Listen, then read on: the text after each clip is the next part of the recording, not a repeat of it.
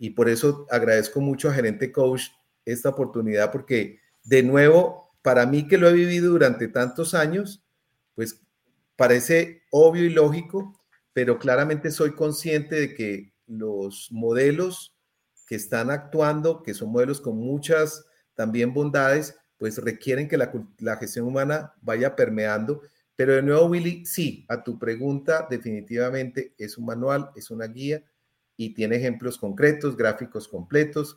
Pueden leerlo incluso el capítulo 1 y 2 y luego empezar a leer defendiendo el tema que necesite. Absolutamente. Y ahí es, José, una, una de las inquietudes que, me, que, que trae el libro dentro de esas claves. José, ¿por qué, por qué se, se, debe integrar al, a la estrategia de la organización la gestión del talento humano? Porque antes no se hacía y se quedaba, se dejaban relegados. Porque hoy es importante involucrar y cómo lo puedo hacer toda la gestión del talento humano dentro de la estrategia de la organización? Willy, una gran pregunta, porque en términos, digamos, teóricos se venía haciendo hace mucho tiempo y hay empresas que lo han hecho, eh, pero definitivamente cuando la estrategia, te lo voy a responder con el contraejemplo, cuando la estrategia no involucra al, al, talento humano de una manera genuina y a gestión humana, eh, ahí es donde viene la razón por la cual más de la mitad de los procesos de cambio fracasan. Te soy aún más aterrizado y más práctico. Cuando nosotros nos abocamos a que existe una transformación en la empresa y no sabemos leer qué está ocurriendo en los pasillos de la empresa, cuál es la cultura dominante en la empresa, cómo está la gente en clima, cómo está realmente todas las variables, y abocamos el cambio estratégico, por volver a tu pregunta, eh, fracasa. Eh, parte de la explicación, eh, Gallup, que lleva unas encuestas muy relevantes con relación al engagement, con relación al, clima de la gente, menciona explícitamente, y lo ha hecho en todo el mundo, que solo un 20% máximo de la gente está realmente involucrada de corazón y, genuinamente con el propósito de la empresa. Pero hay un 15% promedio, a veces 10 dependiendo del sector, que son saboteadores silenciosos, son mercenarios. Mercenarios, sí. Esta realidad, más que volvernos negativos, es necesitamos leer qué ocurre. Y ahí sí diseñar la estrategia o el cambio. Volviendo a tu pregunta, eh, la complemento con lo siguiente. Un lanzamiento de producto, que uno dice, no, el lanzamiento de producto lo hace mercado y punto. No, necesitas saber exactamente quiénes están involucrados con el lanzamiento ¿Qué perfiles hay? ¿Cuál es la resiliencia ante un eventual no buen éxito del producto? Porque entonces ahí sí puedes verte abocado a que la gente, por protegerse, a veces falsea eh, resultados y tú dices, pero si no miré qué estaba ocurriendo y presioné de la manera que no era, entonces no me involucré en la estrategia. Si me involucra en la estrategia, llevo el talento humano de una manera virtuosa, que es que al final las empresas somos los seres humanos. Pero de nuevo, necesitamos involucrarlo con un método. Y, yo el capítulo que más me gocé porque lo viví en la práctica fue cuando pude involucrar a la estrategia de gestión humana con la estrategia de la empresa, pero de una manera concreta, y ahí menciona el ejemplo, en donde mencionábamos temas como la sucesión de talento. Entonces, había un área que estaba muy preocupada porque el área de fomento estaba obviamente con unos retos muy grandes, pero también sabíamos que el, mejor talento de esa área se iba a jubilar y a irse a otros lares y cómo hacíamos gestión del conocimiento. Entonces, ahí comparto, entonces, de nuevo hice la respuesta larga, pero Willy, si no profundizamos en la gente, la estrategia se queda corta. Muy bien. Dentro de esa estrategia, José, y dentro de tu libro, también habla sobre el desempeño. José, la nueva gestión humana cómo ve el desempeño. Porque hasta, la, hasta hace tiempo medíamos el desempeño por logro y resultados, ¿no? Por alcanzar resultados. Hoy, ¿cómo lo ves? ¿Cómo ve la nueva gestión el desempeño de nuestro equipo o nuestra gente? Hiciste una gran pregunta, Willy, porque de alguna manera, eh, digamos, no se aparta la nueva gestión humana de que hay que tener no solamente el qué, sino el cómo. ¿Cómo lo hago? Que me gusta incluso más hablar de fortalezas que de competencias, pero sobre eso podemos hablar luego. Pero el cómo lo hago, también se necesita mirar y tú como coach experto lo sabes, y es, se fomenta las conversaciones del desempeño. Total. Es decir, Total. Sí, el resultado se sabe, tiene un, un, ponderado en la, pero no es el todo. Entonces viene es el cómo lo hago, pero el cómo lo hago, el gerente coach, ahí eh, te va a hacer un reconocimiento cuando lanzaste gerente coach y ese gerente coach conversa sobre el desempeño. Porque nos hemos llevado a conversar sobre tantas cosas que no tienen que ver con el desempeño. ¿Por qué? Sesgados un poco porque la felicidad, porque el bienestar. No, el desempeño puede ser la conversación de desempeño el mejor bienestar que podemos dar a nuestra gente, porque estás como gerente coach realmente, y ahí pongo ejemplos concretos en el libro, realmente involucrándote con el desempeño de la gente, mediante preguntas facilitadoras, mediante un tema, un tema concreto, profundo, y ahí menciono los diferentes niveles organizacionales. Una conversación del desempeño entre un operario y un jefe, una conversación del desempeño entre un jefe y un gerente, una conversación del desempeño entre un gerente y un vicepresidente. Y claramente las organizaciones que conversan sobre el desempeño dan desempeño. El gerente coach, en su primer ejercicio de trabajo como gerente coach, es una persona que debe hablar. El lenguaje, no solo es comunicación asertiva, no solo es saber hablarlo, es que lo que está dialogando lleva un objetivo, no es simplemente estética, porque te vean saludar a todas las personas de la planta, o porque te vean entrar a la oficina y mi oficina es de puertas abiertas y puedes venir a saludarme, no. Tiene que ver con el desempeño, porque al final de cuentas, José, nos van a medir por resultados. No nos van a medir porque la gente esté feliz o no. Nos van a medir porque hay resultados. Y si de paso la gente está feliz y ah, hay un clima genial, maravilloso. Pero al final en la junta, cuando te llaman, y que usted lo sabe, no te van a preguntar, José, la gente estadísticamente está feliz, sí, y las ventas, no, estamos mal. ¿De qué te sirve? ¿De qué te sirve? Pero el gerente coach debe saber hablar, debe saber hablar y preguntar sobre, sobre la gestión misma sobre el, sobre el desempeño. De eso se trata. Y, Willy, yo quería complementar es, a mí me encanta cómo le haces énfasis porque no es romanticismo, es practicidad y son conversaciones de alto desempeño, conversaciones inteligentes, pero que también muestran, que por eso el capítulo 3 me encanta y fue una luz que me abrió el profesor Helio Gigante, y es el gerente que tiene un equipo de trabajo, tiene que tener un nivel de pensamiento diferencial. Y en eso obviamente los invito al capítulo 3, porque claramente es cuando en la práctica, yo duré un tiempo en entender lo siguiente, Willy, y que se presenta mucho.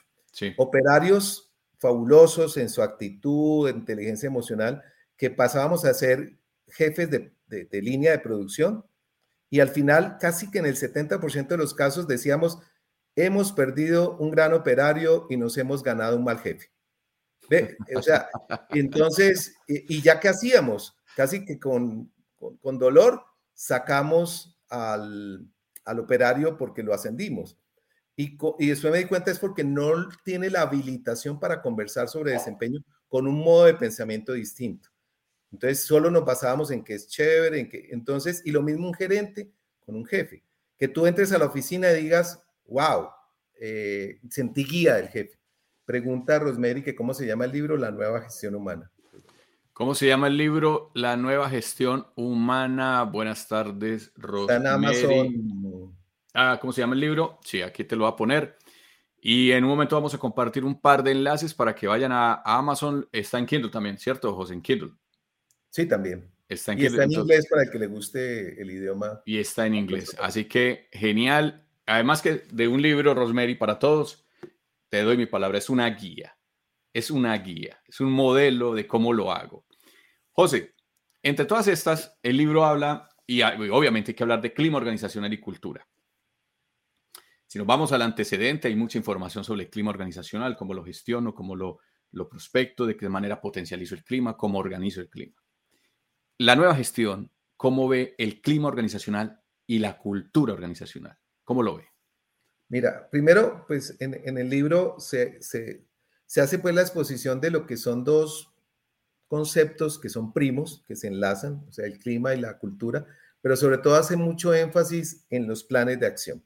Okay. Es decir, medir por medir eh, mira, tienes todo el arsenal que quieras, consultores, y yo diría que, y hay consultores magníficos, indudablemente los conozco, pero al final el énfasis es cómo construyes un plan de acción. Y les pongo un ejemplo que relato en el libro que siempre me ha encantado.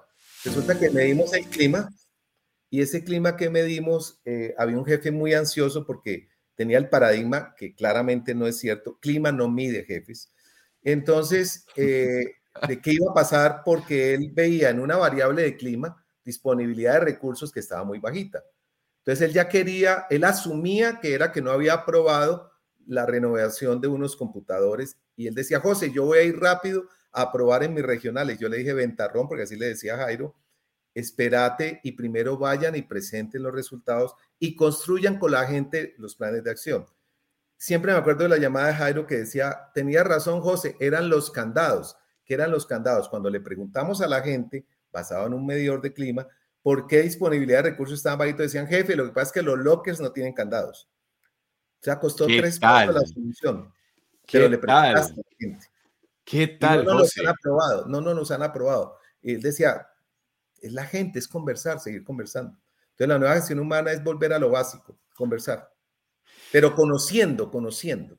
Absoluta, es que, es que ahí está el punto. Mira, mira cómo se mide, medía el clima en ese ejemplo que acabas de dar, donde tras el escritorio tengo una evaluación de medición de clima y estamos mal. Pero si yo voy, pregunto qué hay adentro, me doy cuenta que es que la gente no tenía candados para los lockers. Así es. Mira, o sea, increíble. Y quizás hay cientos de historias de todos los que nos, están viendo que son iguales. Parecidas, inclusive, parecen de ficción, pero son reales. Sí, sí, porque la gente percibe cosas y se, y se resiente, dice, ole, no nos dan unos candados, no nos quieren. Somos muy sensibles. José, ¿cultura y clima van de la mano o son antónimos? Son, van de la mano. Eh, pero mi concepto práctico es no se dejen enredar con tantas mediciones. escojan cuál de las dos son primos, el uno está correlacionado con el otro. Eh, realmente me fue bien con ambos, pero no midan tantas cosas que la gente también se cansa.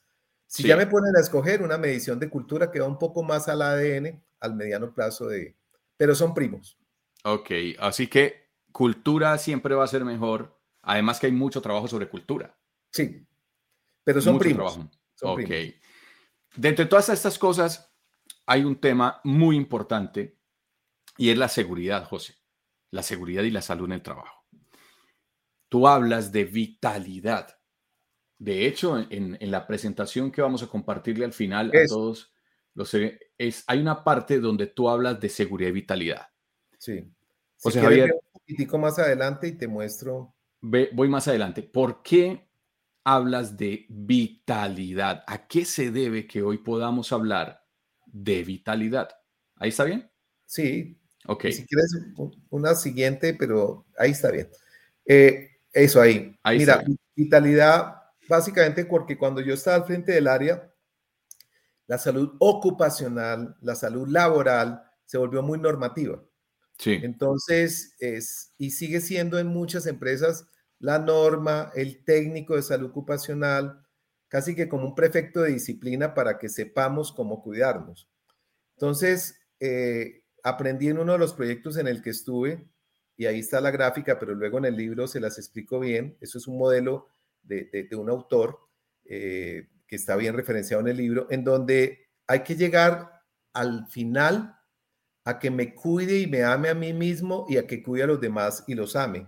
Obviamente esto tiene una practicidad que se desarrolla en el libro para que yo llegue y avance realmente de la vulnerabilidad en la cual no me importa mi vida, entonces haga lo que haga, cero vitalidad, a ser proactivo y resiliente en la cual definitivamente mi vida y la de los demás es sagrada. Y ahí fue donde surgió la vitalidad, porque una empresa que realmente eh, no sea normativa, sino que llegue eh, conocí incluso una empresa en otro país que me, me, permitió una de las empresas en las que estaba, que, que quería ser resiliente, en donde el valor de la vitalidad era tan alto, pero se le habilitaba a la gente con criterio para tomar decisiones, que eran capaces por criterio de parar una línea de producción porque podía afectar a una persona.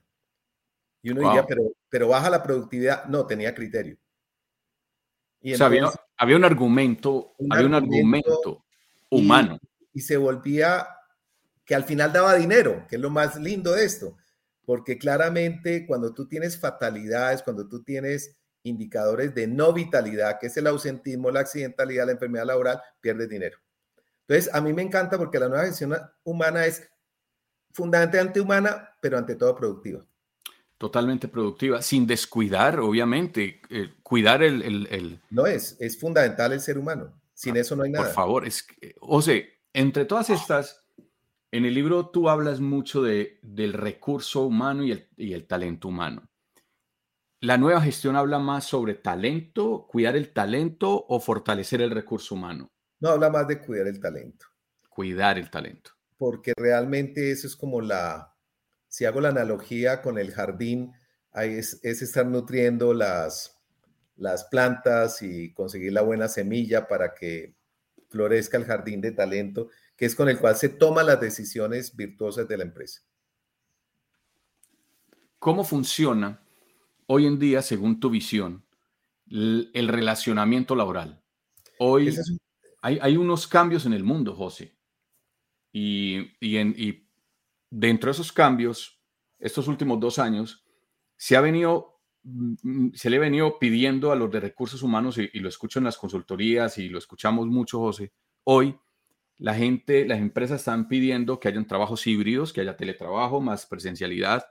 Y hoy le toca al, de recursos humanos, al que hace esa gestión de talento humano, gestión del desempeño, mirar cómo va a, llevar eso a, cabo de gestionar con la gente esa relación laboral, presencial, teletrabajo. Hoy, dentro de tu libro la gestión, ¿cómo hacer eso? ¿Cómo haces ese equilibrio? ¿Cómo lo describes?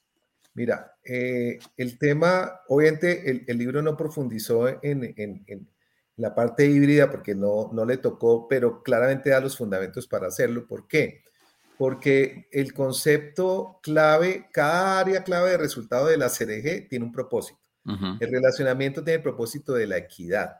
Resulta que la equidad es la justicia, pero la justicia no desde el punto de vista de ámbitos judiciales, sino el ser justo, pero ¿qué es ser justo? Y contesto a tu pregunta. Hombre, yo tengo un esquema híbrido, pero hay unas personas que van y otras personas que no van, otros que tienen. Al final, talento humano sí tiene que saber que es justo para todos. No que alguien diga, ah, es que a mí me tocó lo más duro, yo hago un recorrido de tres horas, yo no sé qué, pero al otro, no, que realmente exista. Y también un entendimiento de las motivaciones fundamentales. Yo hacía un sondeo internacional con una gran colega y me decía, en nuestra empresa hemos adoptado la virtualidad de una manera maravillosa por el tipo de negocio, pero también por las motivaciones que están. La mayoría son casados con hijos pequeños, pero puede que otra empresa te diga, viejo, mis hijos ya crecieron, mi esposa y yo ya necesitamos espacios y nos vienen a confinar en una casa, no, mándeme para la oficina. Entonces, de alguna manera existe eh, gestión humana tiene que profundizar en todas esas motivaciones y tú hiciste una muy buena pregunta y al final una regla, el relacionamiento es formalizar unas reglas del juego muy claras. Si tienes home office, la, la, organización tiene que saber cuál es el modelo de home office. Te da los elementos, te da los recursos, mira que tienes el espacio, mira que tienes realmente y eso existe si hay equidad. Ahora, eso es, eso es una de las cosas que aparecieron después de todos estos dos años de, de todo eso que vivió el planeta, donde a, recursos humanos hoy le, le, tocó primero innovación acelerada, involucrar nuevos procesos, que ahora vamos a hablar de la adquisición de talentos, que tú lo plasmas en este libro muy bien. La gestión humana, José, le, corresponde hoy evolucionar. ¿O qué piensas al respecto? Totalmente, el, el tema, pero sobre todo lo que les planteo a la comunidad con el libro es evolucionemos con un modelo con un método, con un manual. Porque el problema de evolucionar cuando olvidas todo lo demás es que te desordenas. Y es lo que ha pasado en la gestión humana. Las modas. Y, te empiezas a inventar algo, a inventar la rueda. y, las modas y las tendencias. Y, te formateaste. Entonces tú hiciste una muy buena pregunta y es definitivamente esa evolución que tiene que tener humana sobre la base de que tenemos que seguir remunerando, tenemos que seguir cuidando la salud, tenemos que seguir cuidando la cultura, tenemos que seguir seleccionando, tenemos que seguir diseñando estructuras. Sobre esa base evolucionamos porque claramente eh, el mundo y el ser humano, pero mira que, ¿por qué menciono tanto sobre una misma base? Porque finalmente los modos de pensamiento, te voy a poner la base, operativos y de auxiliar siguen siendo los mismos para operar. Si tú vas a un banco, eh, eh, pues definitivamente eh, los, las operaciones básicas presenciales no, no son tan distintas e incluso aún la virtualidad que tú vas mucho a, a que te está atendiendo un robocito, detrás hay gente que tiene que homologar, que tiene que generar algo procedimental. ¿Por qué menciono todo esto? Porque gestión humana tiene que entender las bases de una empresa y evolucionar a que hay todo lo que tú sabes, híbrido, digitalización, etcétera, etcétera. Pero mira, por ejemplo, que por eso abordé en el capítulo 8 la parte de inteligencia artificial. Sí. Las empresas que dicen, no, es que ya lo nuevo es digitalizar, robotizar muchas cosas. Tienen que poner en una libreta los costos relacionados con ingenieros detrás de los robots. Cada vez cuestan más, cada vez rotan más, cada vez aburren más. Y entonces, ¿qué vas a hacer cuando el día de mañana te diga, me cuesta más operar digitalmente que con gente? Pero es que ahí está esa parte de lo que hablabas ahora de las tendencias, que se empiezan a crear en modas y, en tendencias y, se van descuidando el que hacer el trabajo diario por enfocarse a evolucionar sin un modelo y sin una guía. Que ahí y mira, nos podemos quedar, porque también en el capítulo algo que disfruté mucho, porque yo tuve mucha experiencia con temas sindicales, pero más que hablar de sindicalismo, que es tan sensible el tema, es relacionarnos colectivamente. Cuando cuando creemos que tenemos solo derechos y resulta que hay que equilibrar los derechos con los deberes. Y eso requiere un criterio gerencial, que equilibrar derechos con deberes. Entonces, y asistimos en nuestros países a estallidos sociales y finalmente vemos que el trasfondo es un equilibrio entre derechos y deberes y debes tener en tu empresa un clima para que no haya estallido social y se puede hacer. José, entre las otras conceptos que tu libro plasma está el de selección. Y aquí me quiero detener un poco por la angustia que reciben muchas personas porque no son seleccionados para un determinado puesto, porque llevan mucho tiempo enviando hojas de bien o los llaman, porque a veces hay una creencia limitante de mi talento no es el que está necesitando esta empresa, etcétera, etcétera, etcétera. Sobre la selección y el desarrollo de talento, ¿cuál es el enfoque de esta nueva gestión humana, José? Mira, Willy, yo ahí voy a hacer una confesión. En la parte, digamos, muy psicológica no me metí mucho porque requiere todo un tratado y yo me confieso, es un arte, es un arte. Realmente es la selección. Sí, yo he vivido que hay supuestamente escogimos el talento que va a revolucionar el área y no resultó. Sí, Napoleón. O también, o también, Napoleón. Sí, o también ya nos tocó, no hay más y resultó una estrella. Entonces, yo diría que lo que se aporta en el capítulo de selección va hacia lograr una eficiencia, pero luego empiezo a hablar de desarrollo, cómo desarrollar ese talento. Y ahí sí, Willy, el, el aporte está en un modelo que se llama la evolución del modelo de competencias, en los cuales no llenar de tanta complicación, queremos ser muy conductistas, como quieren encuadrar, por ejemplo, el comercial tiene que ser más bien extrovertido, tener estas características. No, el desarrollo del talento está relacionado con unos modos de pensamiento. Y voy a echarte una flor a ti, Willy. Tú tienes una fortaleza conceptual de sintetizar, de coger el núcleo y de presentarlo. Ahí hay un modo de pensamiento a valorar en un nuevo talento que yo necesite para liderar unas áreas. Y no tanto concepto psicológico que se vuelve muy enraizado y muy subjetivo y muy prejuicioso. Los prejuicios que hay en selección son muy grandes. Todos. Entonces se rechaza gente muy buena. Entonces mi consejo es, no me metí de lleno precisamente porque es muy prejuicioso, pero ya tu pregunta hacia la audiencia es, nunca se autocalifiquen porque no fueron seleccionados. Nunca. Hay mucho sesgo en términos, pero sí aborda el libro y sí digo es, desarrollense en cada empresa que estén y en el negocio que estén construyendo paralelo a esa empresa. Desarrollo, desarrollo. Ese es un buen consejo. Que tú sabes realmente sobre eso, Willy, y, tienes unos seminarios supremamente poderosos. Muchas gracias, José. Es, muchas gracias. José, es, es eso. hay mucha angustia de, de, de, las personas porque no son seleccionados y, y, se van llenando de, de, esas angustias mismas basadas en creencias limitantes de, cantidad de, mentalidades. Pero definitivamente es que cuando estás aspirando a un puesto laboral, tienes que entender que adentro hay sesgos. Adentro hay sesgos. Y grandes sesgos, José. Sí, muchos. Porque al final... Obviamente hay, una, hay unos marcos generales, no quiero tampoco... Sí, sí, sí. Eh, eh, hay unos marcos generales, dentro de esos marcos todos eh, y yo diría que el capítulo 3 eh, da los niveles organizacionales y van a ustedes a profundizar los modos de pensamiento que se buscan en cada uno de esos elementos. Y yo diría que ahí pueden profundizar en, en practicar para tomar decisiones. Que yo, ah, la respuesta a tu pregunta es, a veces hacemos tanto énfasis en la inteligencia emocional que no descuidamos una parte fundamental, es cómo tomo decisiones al final me van a dar un rol para tomar decisiones. Absolutamente. Y si yo tengo un rol de jefe y no sé tomar decisiones, eh, ah, es que soy muy inteligente emocionalmente y dejo que mi equipo trabaje. Ojo, hay que tomar decisiones como jefe. Y hay que ser jefe. Hay que serlo. Hay que ser jefe. Y hay que tomar decisiones, hay que tomar riesgos y... Hay que ser jefe y hay, y hay, y hay jefes que les cuesta ser jefes. Sí. eso nos da para otra charla, ¿no, José? No, eso da para otra charla. Otra, charla. De entre todas estas cosas también eh, hace parte de, las claves de, tu libro, La nueva gestión humana de José Javier, cómo liderar el cambio en un mundo empresarial con marea emocional, la remuneración y el relacionamiento laboral. Entre todas estas cosas, para todos los que lo están viendo, eh, al final va a haber un enlace muy especial que ya les vamos a dar al final, donde pueden descargar el preámbulo y parte de la presentación que tenía José para hoy, y adicional el enlace donde pueden conseguirlo en Amazon y en Kindle también. José, de entre todas estas cosas, la remuneración y el relacionamiento laboral, ¿cómo lo abordas acá? Porque hay una historia hermosa de Avianca que plasmas aquí, donde dice, los pilotos no vuelan, ¿no es así?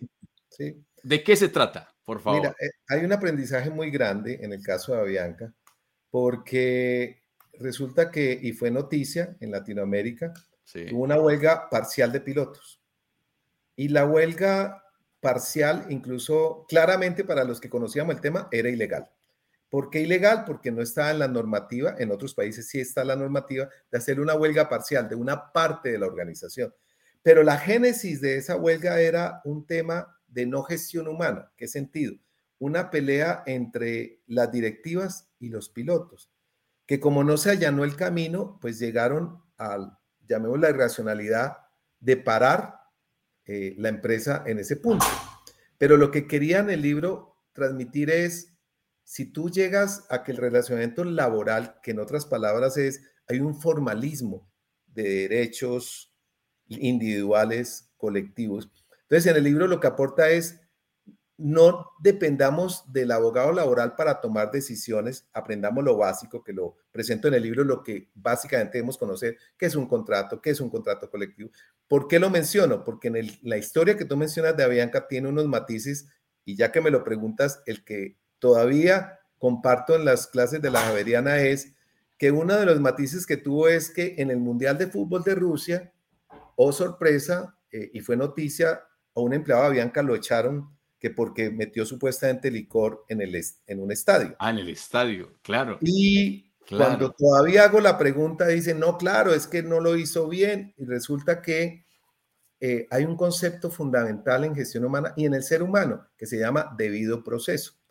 Que eso suena muy aburrido. Debido proceso es, si alguien cometió una falta, antes de hacer un show mediático como este, que fue absurdo eh, para los que sabíamos de gestión humana, Tú llamas a la persona, asiste en otra parte y le oyes su historia, le oyes sus descargos.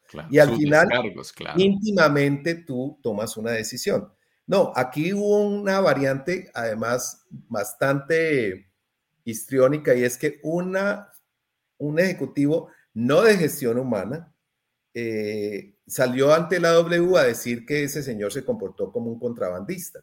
Entonces, ¿qué ocurrió en la práctica? Este ejecutivo, que obviamente salió de la empresa, le ha ganado las demandas a Bianca por daño en el buen nombre e incluso al ejecutivo que lo mencionó le hizo una demanda individual y creo que le costó como 300 millones de pesos la gracia. Entonces, ¿por qué es una historia para aprender?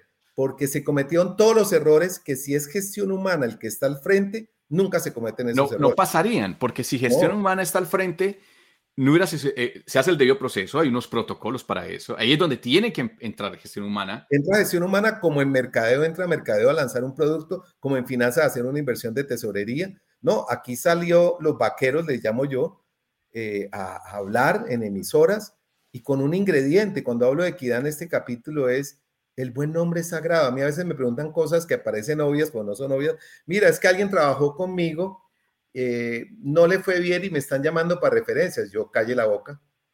Eh, el buen nombre no se afecta. Usted no necesita echar flores, usted no necesita simplemente decir, ah, trabajó de tal fecha a tal fecha y punto.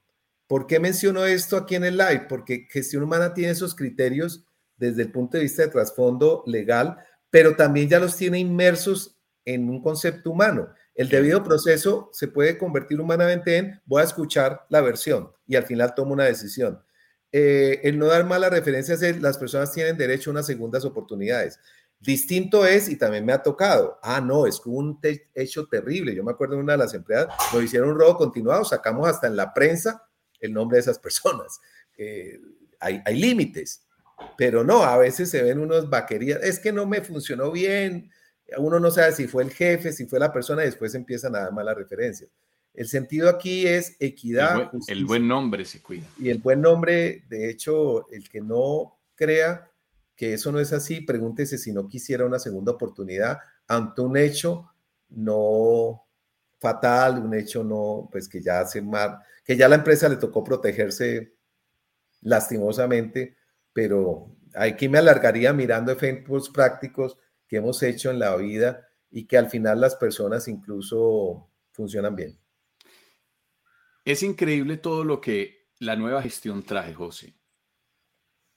De esa remuneración, entre tantos conceptos, hoy camina mucho dentro de los contenidos y la, y la información que estamos viendo en la red y en otros libros, el salario emocional.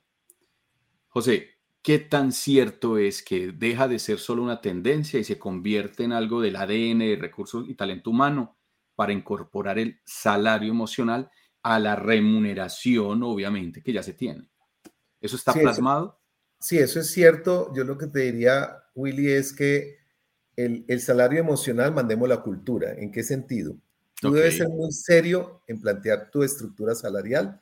Yo ahí menciono los criterios en el libro en donde menciones un, proceso de equidad bien manejado, con una metodología que comparto en el libro. Y luego lo, lo emocional es con la cultura, que en otras palabras, que tú dices que yo me siento muy bien, esto es lo mío, me identifico en esta empresa y a mí me, así me pagan el 20% por fuera, yo no me voy. Ahí está lo verdaderamente emocional. ¿Por qué lo menciono? Porque a veces las empresas simplifican el tema emocional y lo vuelven variable. ¿En qué sentido? En que entonces merma mucho su remuneración básica y entonces lo emocional lo ejemplifican de manera artificial, superficial, y ese no es el sentido. El sentido es, tienes que realmente percibir equidad, o sea, si tienes un variable, si tienes un, menú de beneficios, préstamos, auxilios, todo al final se debe cuantificar, Willy, y saber que yo remunero de manera integral. Y ya la emocionalidad la manejas con cultura. Lograr algo que que tú digas, este es mi clic, aquí tengo calidad de vida. Lo tengo, que me, lo tengo que incorporar dentro de cultura para que no se me convierta en una sola estética de tendencia al salario emocional de mi organización. Exactamente. Entonces lo, lo, dejas como una estética de los consultores que al final, para ganarse una consultoría, quieren ahorrarle plata a la empresa bajando salarios. oh, por Dios. Tantas cosas que hay que hacer en talento humano como para estar pensando en eso porque son muchas las cosas que hay dentro de la, dentro del, dentro de la gestión misma de una persona que trabaja, en un profesional de recursos humanos. No, no me retengo. Ayer hubo una sustentación, una tesis que dirigí durante año y medio en la Javeriana. Sí. Y, y, fue maravilloso porque la tesis que ya lleva seis meses en la práctica y que salió muy bien calificada, es una empresa, por ahora no hay muchos datos que se vuelva pública, se vuelve pública, aumenta salarios aumenta remuneración, consigue gente, costea el producto, que es un producto de software especializado, pero se le va a los clientes con una gente muy motivada y están creciendo y están conquistando el, mercado americano. Entonces, eh, y cambiaron el paradigma de estar centrados en el cliente de estar centrados en el empleado. Entonces, eh, ¿Hasta, cuándo, ¿Hasta cuándo, José, va ese paradigma de centrarnos en el cliente y pasar a centrarnos en la mentalidad, en la integridad y en la emocionalidad de nuestro equipo que al final va a ir a hablar con el cliente? Mira, tú lo has resumido muy bien y yo solo te lo complemento. Si logras, que eso fue lo que logró esta tesis maravillosa para mi gusto, si logras que realmente el producto esté íntegramente ligado a una excelencia profesional, en donde el cliente va a sentir que esa capacidad que le brinda la empresa a través de sus empleados no la consigue en otra parte, paga más, pero paralelamente la empresa en su gestión del desempeño también está costeando, como está pagando mejor, como está haciendo, es, está costeando y dice, este producto me cuesta 20 pesos al cliente, le cobro 28 y sigo monitoreando. Entonces se da una interacción en donde cuando tú te centras en el empleado, pero el empleado se está centrando en el cliente, al final te está centrando en el cliente, pero sobre la base del empleado. ¿Qué es el objetivo, José? Centrarse en el colaborador, centrarse en las personas del equipo, hacen posible que haya una mejor gestión con el cliente. Claro, pero tienes que conocer íntimamente el negocio. Ahí viene lo, del, lo que tú dices, la estrategia. Porque entonces, si no, la empresa se va para atrás. Pero a la vez también solo centrarse en el cliente y rotando la gente como eh, ratocitos hámster no funciona tampoco. La nueva gestión humana de José Javier Peláez. ¿Cómo liderar el cambio en un mundo empresarial con marea emocional? José, para ir terminando, esta buena conversación, yo te quiero preguntar dos cosas. La primera, entre todas esto, ¿cómo se puede liderar el cambio hoy en una organización con tanta marea emocional, José? ¿Cómo lo hago? ¿A quién eh, recurro? Mira, Willy, realmente se puede liderar el cambio integrando cada uno, adaptándolo. Sé que hay diferentes empresas, diferentes culturas, todos los elementos del modelo, eh, porque definitivamente eh, es, una experiencia que quería compartir.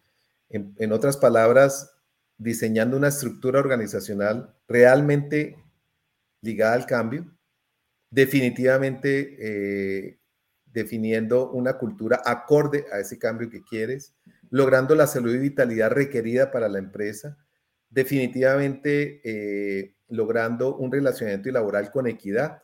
Y ahí ya definitivamente, sobre todo, Willy, un cambio no es no cosmético, sino definitivamente un cambio que responda a la estrategia. No un cambio estético, sino que realmente esté involucrado transversalmente con la organización y la estrategia de la organización. Sí. Y mira, Willy, que aprovecho la gráfica que pones porque a mí me impactó muchísimo y lo dejo a los lectores, cómo definitivamente eh, la salud no se maneja. Y esto que ocurrió en la, en la humanidad, ojalá nos haya dejado la gran enseñanza de que la enfermedad laboral, eh, hay modos de que la empresa sienta, porque la salud no es ausencia de enfermedad, la salud es cómo me adapto yo y sigo trabajando y en el libro les menciono un ejemplo concreto. Y obviamente estos son ejercicios que se dejan en el libro, como ver películas y, ligarse a, estos temas. Las historias que tiene tu libro son historias muy reales, son historias de la vida real tuyas, vividas en todo este tiempo. También están, los ligas con metáforas y con eh, partes de la historia de la humanidad donde se ven estrategias, hablas de Napoleón, y entre otros, eh, historias muy puntuales que, nos van a servir para poder manejar y trabajar en, este, como lo dices, en este noble propósito que es la gestión del talento humano en una organización. ¿Ya? José Javier, de verdad que felicitaciones. Es un, es un libro, es un manual. Yo invito a todas las personas a que puedan ir. Eh, en un momento voy a compartir el enlace en Amazon para que vayas por él. También está en inglés, es un regalo perfecto Y yo te quiero decir que el título quedó corto, José. Es una guía. Es una guía de trabajo porque tiene herramientas, tiene fichas, tiene modelo. Eh, que se me olvidaba, entre otras, José, ¿a qué se debe el modelo ACRGH que plasmas aquí? Porque las áreas claves de resultados es obtener resultados, sí. requiere unas áreas claves. Las áreas claves son precisamente remuneración y relacionamiento, salud y vitalidad, diseño de la estructura, cultura y clima y selección y desarrollo. Son cinco áreas claves y en el núcleo gestión del cambio. En una de las partes del libro hay un tema muy clave donde se hace una pregunta y es, si yo me miro dentro de mi gestión, dentro del modelo que plasmas en el libro, hago un diagnóstico de cómo estoy. Me doy cuenta si estoy acercándome a la nueva gestión o estoy muy lejos. Eso es vital. Hoy es vital hacerlo. Eso es vital. Si yo quiero implementar este modelo, José, necesariamente tengo que persuadir a la organización o puedo hacerlo dentro de mi departamento y dentro de mi gestión. Puedes hacerlo dentro de tu departamento. Y fue mi, mi experiencia. Miren, un presidente, un gerente general es totalmente adepto a metodologías como la del libro y que hay otras también, que está enfocado desde el humano a los resultados. Entonces lo puedes hacer directamente. Directamente. José, para terminar, agradeciéndote de antemano este espacio, a, esta comunidad de gerentes que van a ver este, esto después y también lo van a compartir. José, realmente un consejo, si se puede dar un consejo, una reflexión para todos aquellos que estamos inmersos de una u otra forma, directa o indirectamente, dentro del, de este noble propósito que es la gestión del talento humano en una organización. ¿Cuál sería ese epílogo tuyo de hoy como una reflexión profunda para todas estas personas, para toda esta comunidad? Eh, sería, Willy, volvamos a lo fundamental.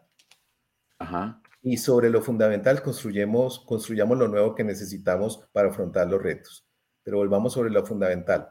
Hay una ciencia de gestión humana, que es lo que quiere el libro, y convertido en un manual, como existe una ciencia para finanzas, como existe una ciencia para mercadeo, como existe una ciencia para otros elementos.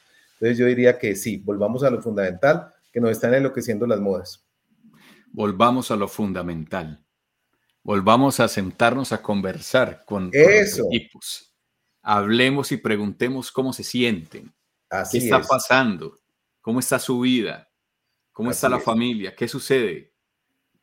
Y, yo complementaría, Willy, me encanta que lo menciones, que si, y ahí en el libro, lo por ejemplo, delegar tareas. Y oye uno tantas cosas sobre el aspecto cuando volver a lo fundamental es por qué delegar, cómo delegar conversando.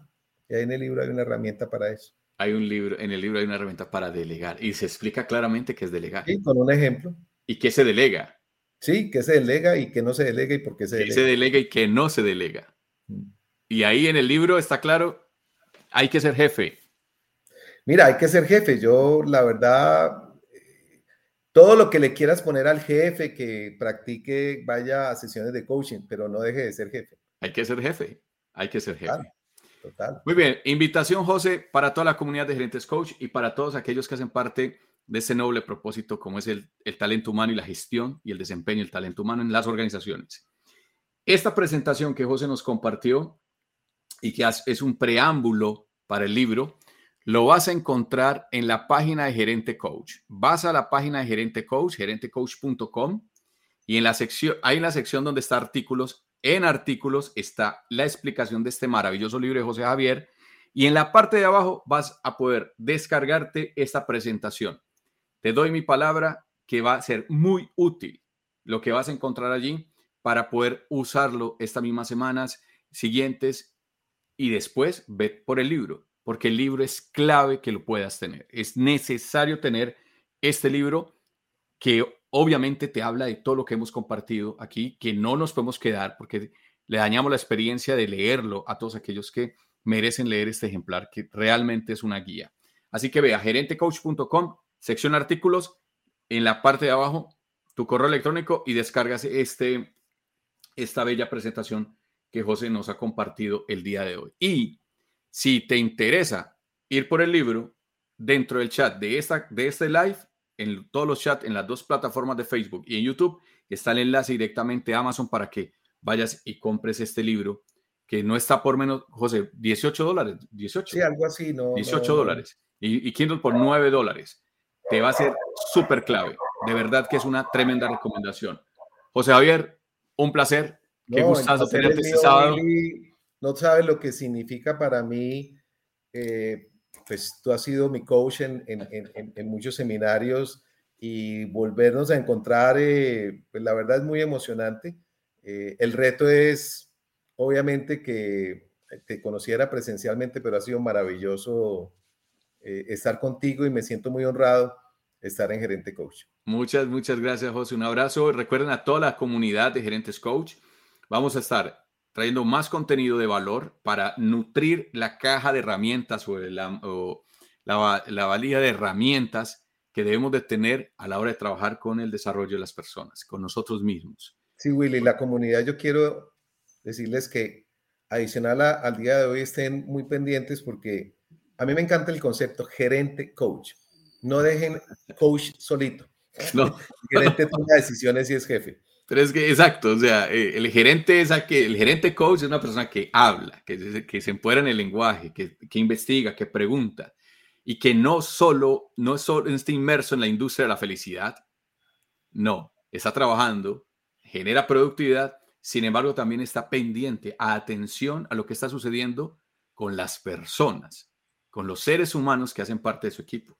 Así es. Eso hace un gerente coach. Y obviamente, no dando al solo coach, no, gerente. Toca ser jefe cuando hay que ser jefe. Así es. No, no olvidando que somos humanos. Amén. De eso se trata. Señores, nos vemos en la próxima. Esta semana un aviso especial porque también vamos a tener otro invitado muy especial y vamos a seguir generando contenido. Si tienen algún contenido que para ustedes es clave, por favor, me lo dejan abajo en la caja de comentarios. Este tema sería bueno que lo habláramos, investigamos y lo tenemos. Así que muchísimas gracias a todos los que le dan compartir, a todos los que siguen, activen la campanita de notificaciones para el siguiente live, para que sigamos compartiendo contenido de vital importancia para nuestra gestión en talento humano. José, un abrazo. Chao. A la próxima. Muy bien, bye bye comunidad. Hasta la próxima. Vayan a la página, descarguen ya mismo esta presentación en artículos allá en gerentecoach.com. Un abrazo y a todos. Bye.